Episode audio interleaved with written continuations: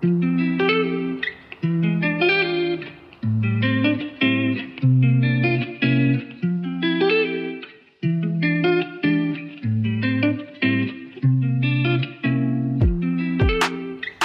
啦！欢迎收听纽西兰的小事记录，我是 Lily，我会在节目中和你分享纽西兰这个国家相关的旅游资讯、当地新闻以及一些生活小事。心中有想要来纽西兰度假或者是打工的心情的时候，第一个想到的点会是什么呢？对我来说，我当时在来到纽西兰之前，我其实。说老实的，我对纽西兰并不是有太多的了解，而且功课其实做的也不多。我只知道它是一个好像很爱护大自然，然后景色非常非常漂亮的一个国家。对于人文、风土民情这一类，真的是完全不太了解。那我到以前在台湾的时候，我都会有一个既定的刻板印象，有点像是。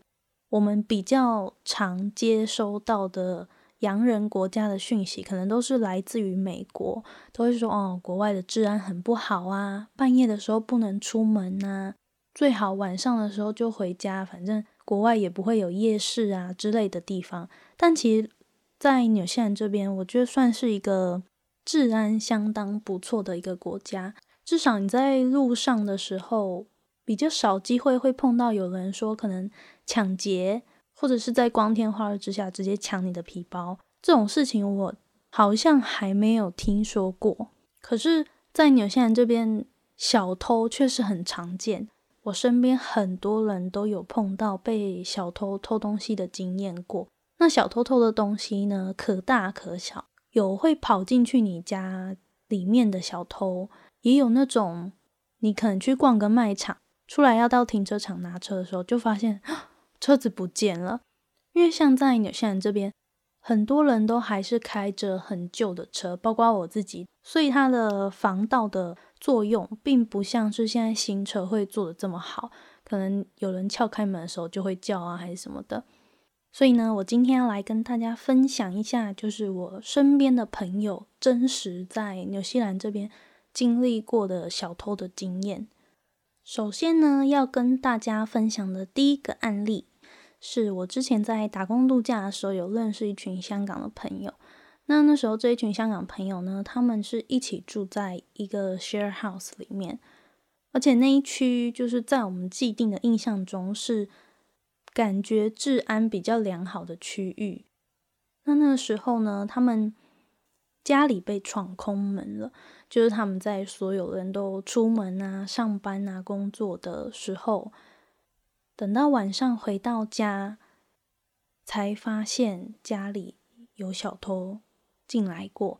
因为家里是乱七八糟，所有的东西被翻箱倒柜，行李箱啊，然后抽屉呀，全部都是打开然后散落的状态。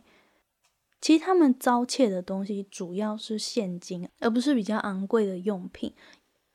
像比如说电脑、手机这一类的都还在，可是他们的现金是全部被掏空了。其实你在来纽西兰之前，你就要了解到一点是，这边当地付钱交易的方式比较多是采取用现金卡来刷卡，也就是你的银行户头里面有多少钱。那他用卡去刷过之后，直接扣款你银行的金额。那当你扣到变成负数的时候，它就会让你不能够使用。所以它不是一个可以借贷性质的信用卡。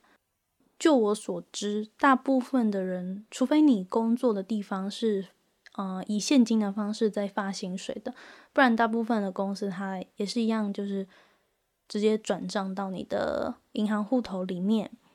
所以在身上带现金的机会就会少比较多，可能你身上偶尔会带个带一些一块钱、两块钱、五块钱、十块钱、二十块钱，那这种现金比较常会运用在一些市集呀，或者是传统市场啊，然后假日市集这些地方比较会需要用到现金，甚至现在很多假日市集。的摊贩，他们都会自己去申请好一台就是可以刷卡的刷卡机。那你现场你跟他买东西的时候，他就把那一台机器就是 key in 金额进去，马上就可以让你刷卡了，非常非常方便。但以我这些香港朋友他们的状况呢，是他们从香港来到纽西兰的时候，就带了很多有点像是备用金在身上，以防不时之需。就是如果突然哪一天需要用到钱的时候，不是所有的钱都在。银行里面，他们身上是有港币啊，或者是一些美金啊，可以马上做使用的。但怎么知道钱没有用在需要的地方，反而是被小偷就是搜刮一空？我不太确定他们当时总共损失的金额是多少，但是印象中好像有到上千还是上万块港币，真的是损失惨重。所以说呢，我真的诚心的建议大家，如果你要来纽西兰打工度假或者是念书旅游的话，身上的现金尽量不要带太多。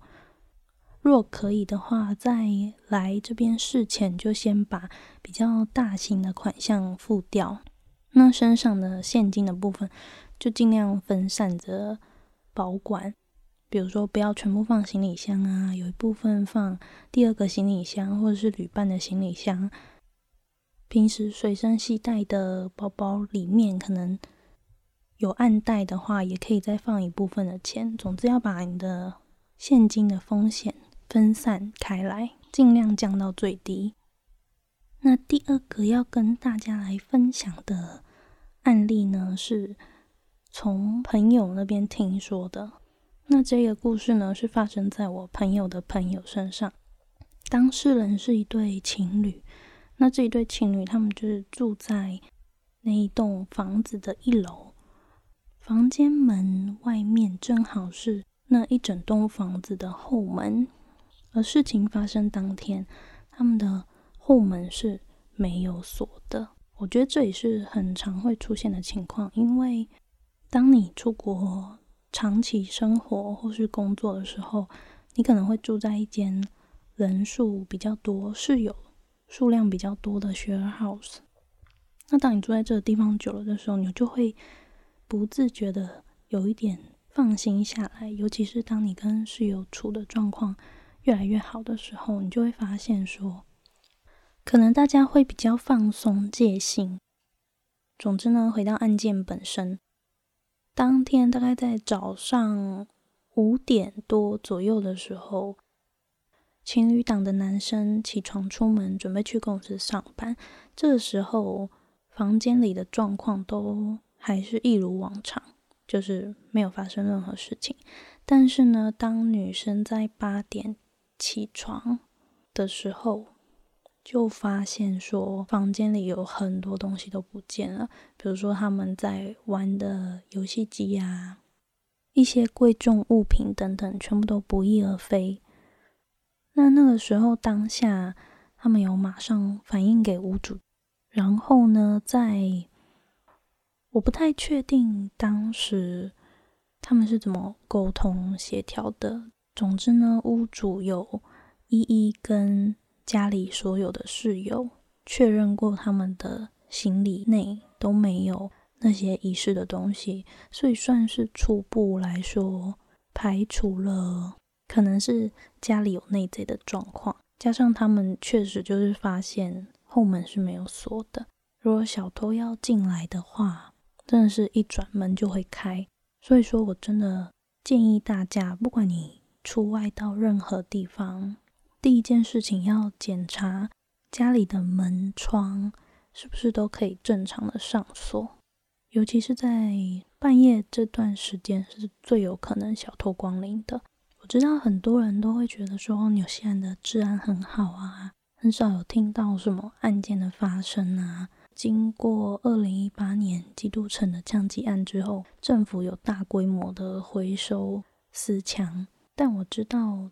这里其实还是有很多人的生活状况不是那么的好，所以记得当你出门在外的时候，一定要注意好自己的自身安全是第一。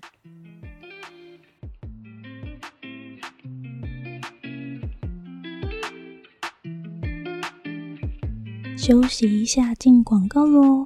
不知道该去哪里处理国际转账才是最划算的吗？使用 TransferWise，汇率好，手续费低。输入网址 happeninNZ 点 com 斜线 TransferWise 来注册会员，还可以获得一次国际转账免手续费的优惠哦！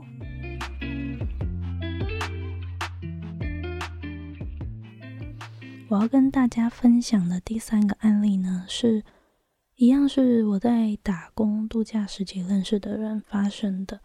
他们不是家里遭小偷，而是在卖场停车的时候被偷车。那情况是这样子的：他们在纽西兰当地的大型量饭店 warehouse 那边停车之后，他们就一行人。一起进到卖场里面去逛街啊，然后买东西呀。等到他们采买完毕出来要牵车的时候，就发现车子整台消失了。原本还有想说会不会是自己就是记错了停车的位置，但后来就发现说真的车子不见，所以他们第一时间就马上就跟警察还有保险公司那边联络，说他们的车子被偷了。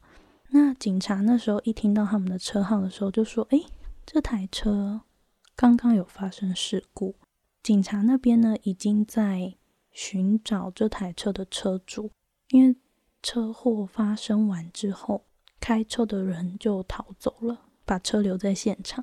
所以后来他们就到警察局去说明，他们在事故发生的当下，他们是在卖场里采买东西。根本没有在车上。那最重要的是，他们有一个采购的收据，马上可以证明说，案件发生的当下，他们的人并不在车上，所以才洗清了他们的嫌疑。最后这台车子好像是没有找回来，但就变成是保险有赔偿他们现金。如果知道大多数的人在帮车子保保险的时候，都会包含一个偷窃险。这个偷窃险就是你的车子如果被偷走了，那确定他没有找回来，一段时间之后就会依保险的保障金额来做理赔。所以我建议大家，如果你有买二手车的话，最好在纽西兰直接买全险。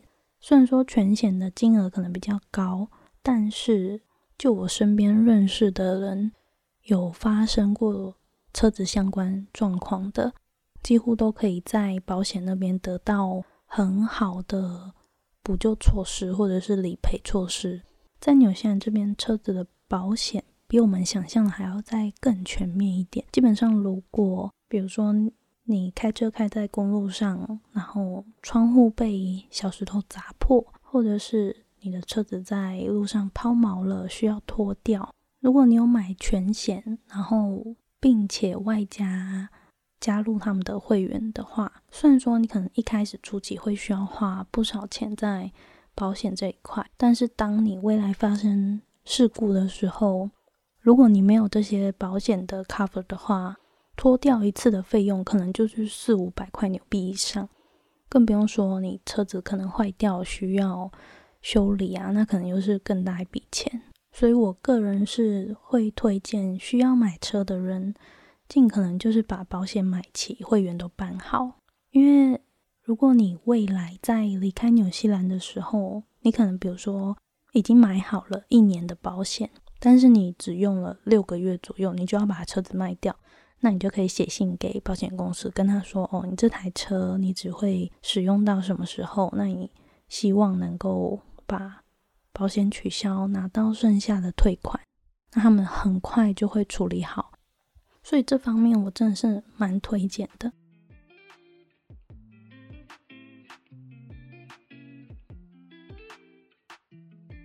那今天的分享就到这里啦。如果你有任何感想、意见，或者是想要听听更多不一样的主题，都欢迎你留言或者是传讯息给我。我的网站名称是纽西兰的小事记录 （H A P P E N E D I N N Z 点 C O M）。happenedinNZ.com。另外，我的 Instagram 一样也是同样的账号 H A P P E N E D I N N Z。那我们就下次再见啦，拜拜。